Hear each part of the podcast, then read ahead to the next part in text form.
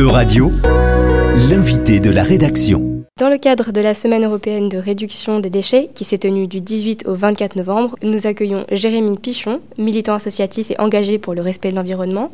Il est aussi l'auteur de plusieurs ouvrages sur la transition écologique, dont le livre Une famille presque zéro déchet, qui est mis à l'honneur euh, notamment cette semaine.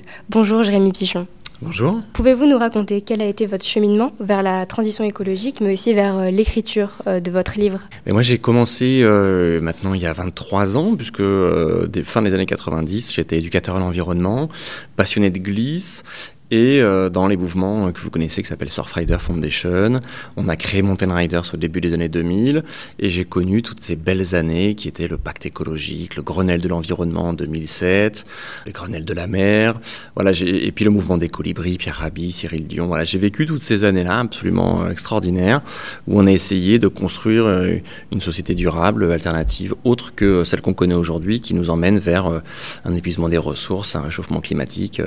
Voilà, donc je passer toutes ces années euh, euh, au chevet de l'environnement et, notamment autour des déchets, puisque la question des déchets, euh, c'est le symptôme de notre société et on le retrouve partout, dans l'écosystème, dans les montagnes, à l'océan, dans les rivières, autour des villes. Le déchet est absolument partout et j'ai passé beaucoup de temps à le ramasser et essayer de lutter en amont pour changer notre modèle économique, pour réduire la quantité de déchets présents dans l'écosystème. On parle beaucoup de consommation de produits emballés, du recyclage ou de l'exportation de déchets vers euh, des pays tiers, mais finalement on parle un peu moins de la production des emballages euh, plastiques qui est passée de 1,5 million de tonnes à 359 millions de tonnes en, seulement 40 ans. Finalement, quel est le cycle de vie d'un emballage et quelle étape pose réellement problème? Il y a quatre mots qui vont ensemble qui moi me font bondir, c'est plastique à usage unique, jetable. C'est-à-dire que on a un, matériau qui est très résistant, euh, qui est un peu euh, permanent dans l'environnement et qui va faire des dégâts incroyables et qu'on utilise de manière unique et jetable. Donc il faut qu'on sorte de cet emballage-là, qu'on aille vers du durable, de la réutilisation. C'est l'objet du zéro déchet, c'est-à-dire de sortir de l'emballage pour avoir des contenants qu'on va réutiliser, qui nous appartiennent et euh, qui vont durer 10, 15, 20 voilà, des sacs en tissu, euh, euh, des tupperwares en verre, etc., des bocaux. Euh. on peut faire du durable, il faut juste changer ses habitudes et s'organiser.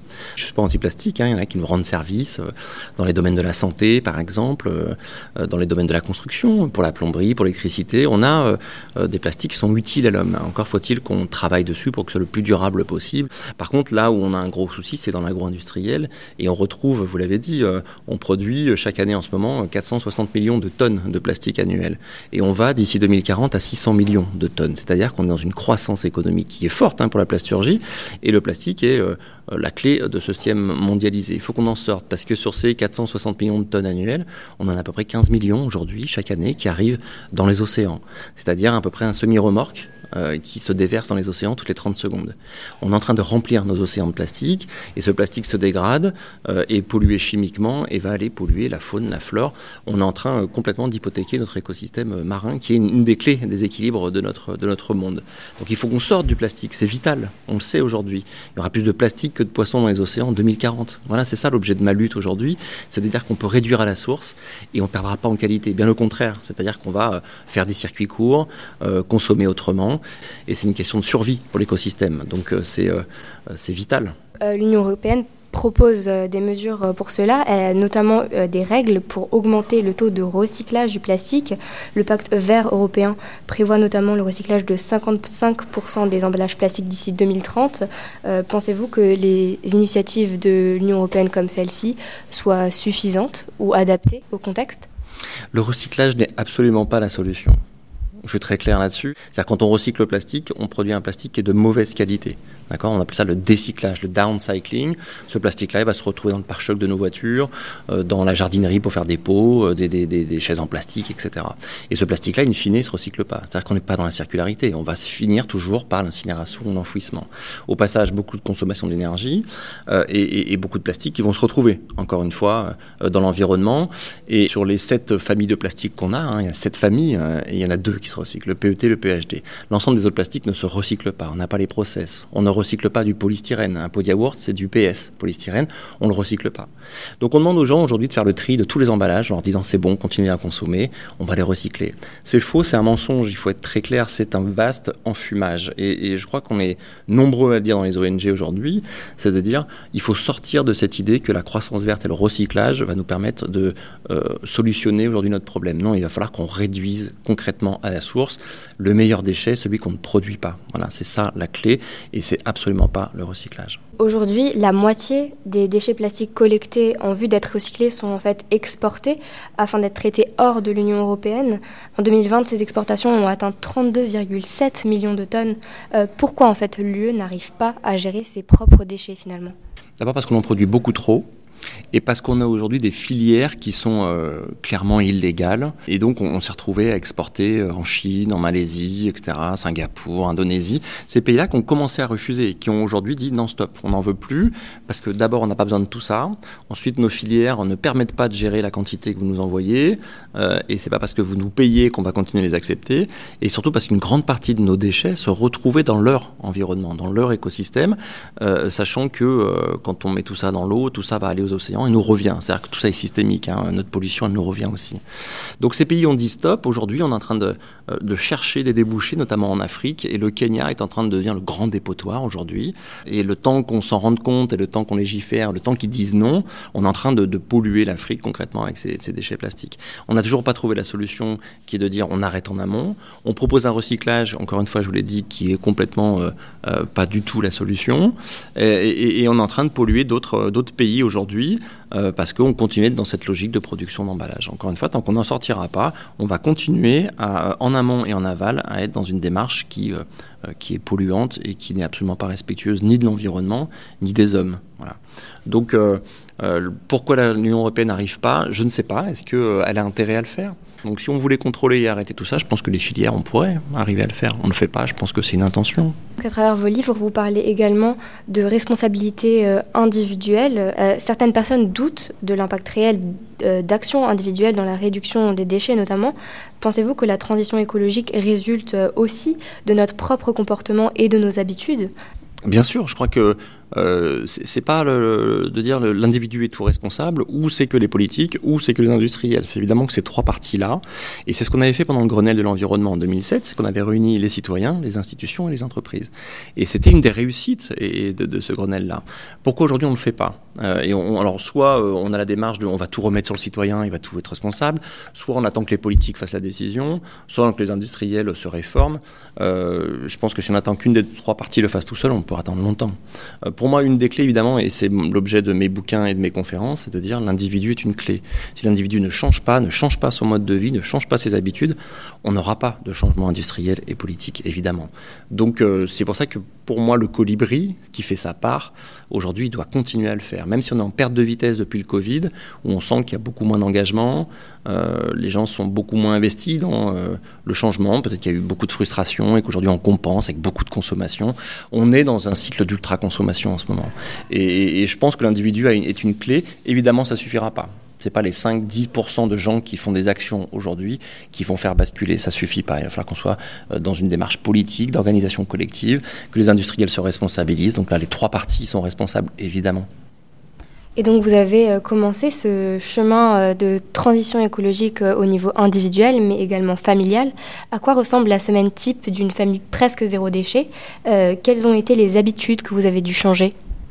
Alors, par rapport aux déchets et ce qu'on a pu changer nous, le zéro déchet, c'est s'attaquer à sa poubelle. Donc, c'est grosso modo l'alimentation et la consommation d'objets. Voilà. Premier tiers de votre poubelle, c'est le, compost, c'est la matière organique. Donc, faire un compost, bah, aller au compost tous les jours ou tous les trois jours pour jeter euh, sa petite compost de poubelle, ça, c'est une action zéro déchet. Ensuite, le deuxième tiers de la poubelle, c'est tout l'emballage agroalimentaire. Donc, on ne va plus en grande surface. Essentiellement, on fait du circuit court. Donc, euh, le samedi matin, bah, dans une famille zéro déchet, on fait son marché avec son caddie, ses contenants, euh, ses sacs à vrac, et, on va manger des bons produits qui nous coûtent aujourd'hui beaucoup moins cher avec l'inflation euh, que ce que nous coûte le caddie en grande surface. faut ça le dire aux gens. En faisant les circuits courts, on dépense beaucoup moins. Voilà, quand je mets 50-60 euros de fruits et légumes pour ma semaine, je peux vous assurer que je mange bien. Et c'est 50-60 euros. Là, je, je, fais ça en grande surface. Si je mange trois repas, c'est bien le maximum, quoi. Et puis le troisième tiers de la poubelle c'est tous les objets. Donc, euh, dans ma semaine zéro déchet, euh, on peut aller à Emmaüs, par exemple, ou sur un vide-grenier, euh, ou aller sur Vinted pour avoir une paire de chaussures pour mon fils qui a encore grandi, parce qu'il grandit, il a 12 ans. donc, voilà, cette démarche-là, ça s'appelle les 4 R, et c'est ça l'économie circulaire. C'est d'abord de réduire. On fait pas de shopping, on va pas en grande surface ni dans les magasins parce qu'on achète des produits neufs qui sont hyper impactants pour l'environnement.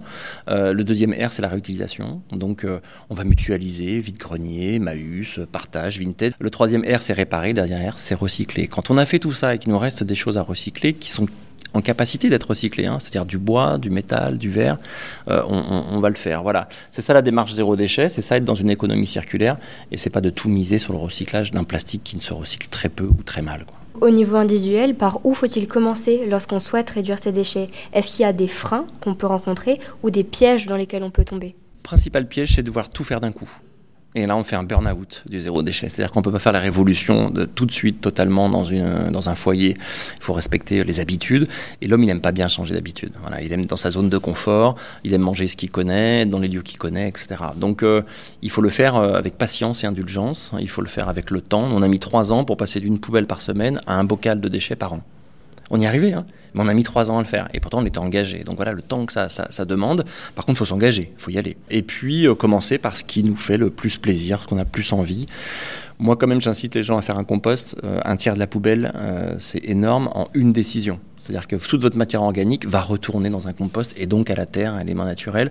Ça me semble être la décision la plus simple et la plus efficace pour enlever quasiment un tiers de sa poubelle annuelle. Donc, et puis après, bah, de faire ce qui nous plaît, c'est-à-dire euh, si c'est de faire le marché, si c'est euh, de changer de cosmétiques, avoir des cosmétiques durables dans son magasin de vrac, acheter des lingettes démaquillantes que l'on va réutiliser et laver plutôt que des petits cotons euh, qu'on va brûler, jeter, c'est une ineptie totale. Hein.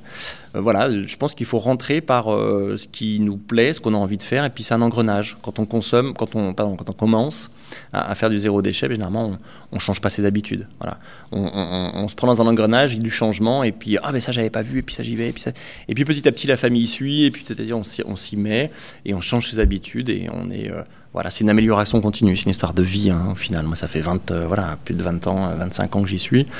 Et, euh, et, au final, bah, Et donc, euh, pour quelle raison vous avez appelé votre livre Famille presque zéro déchet? Pourquoi ce presque? Ben Parce que si on est un peu scientifique, on sait que le zéro n'existe pas. Voilà, euh, et nous, il nous reste un bocal. Un bocal parce que euh, quoi que tu fasses dans ta vie, il va toujours t'arriver un petit déchet. Euh, voilà, je, dans mon bocal, il reste le pansement des enfants, les étiquettes sur un fruit, un blister d'une ampoule que j'ai acheté, j'ai pas eu le choix. donc même quand on fait la chasse aux déchets, il en arrive toujours dans votre dans votre vie. Même bon, s'il reste un kilo, un bocal, ça va, c'est l'air qu'on a fait une sacrée démarche. Mais donc presque. Enfin, y a-t-il des initiatives, qu'elles soient citoyennes ou institutionnelles, en laquelle vous croyez particulièrement, des initiatives qui offriraient une solution pérenne aux problématiques euh, qu'on a abordées? Il y a plein d'initiatives, c'est ça qui est fou. C'est-à-dire que on, depuis 25 ans que je, je suis dans ce milieu-là, j'ai vu plein, plein d'initiatives, que ce soit sur l'alimentation, des coopératives locales, que ce soit dans la construction des bâtiments, l'éco-construction, la rénovation, euh, que ce soit dans les transports doux, que ce soit dans le numérique, comme aujourd'hui avec Common et le numérique responsable. Euh, il existe des alternatives absolument partout. Il y a un foisonnement d'idées. Il y a des pionniers, il y a des gens qui font des belles choses. C'est le cas du bio. Il a les premiers bio il y a 30 ans, c'était des fous. Aujourd'hui, on sait que ça devrait être la norme pourtant le bio recule encore sur les butoirs euh, de l'industrie et de la PAC. Donc euh, euh, les solutions, on les a les solutions de la transition écologique, on sait ce qu'il faudrait mettre en place, on sait qu'on va recréer de l'emploi, de la relocalisation, du bien-être, qu'on va ralentir, qu'on va protéger la santé, qu'on va protéger l'environnement. On est, et je l'espère, dans une charnière aujourd'hui sociétale où on peut basculer vers un monde plus durable, plus respectueux, c'est ça la transition écologique, ou aller vers un chaos à 4 degrés à la fin du siècle, ce que nous annonce notre ministre de la Transition, Monsieur Christophe Béchu, qui nous dit qu'il va qu'on s'adapte à 4 degrés. On s'adapte pas à 4 degrés, on subit. Voilà. Et c'est ça le combat qu'on a depuis des années, c'est de dire on peut choisir aujourd'hui un autre monde. C'est possible, il existe déjà. Merci beaucoup, Jérémy Pichon, pour votre participation à cette interview et merci de nous avoir écoutés sur Radio. Merci à vous. Euradio vous a présenté l'invité de la rédaction. Retrouvez les podcasts de la rédaction dès maintenant sur euradio.fr.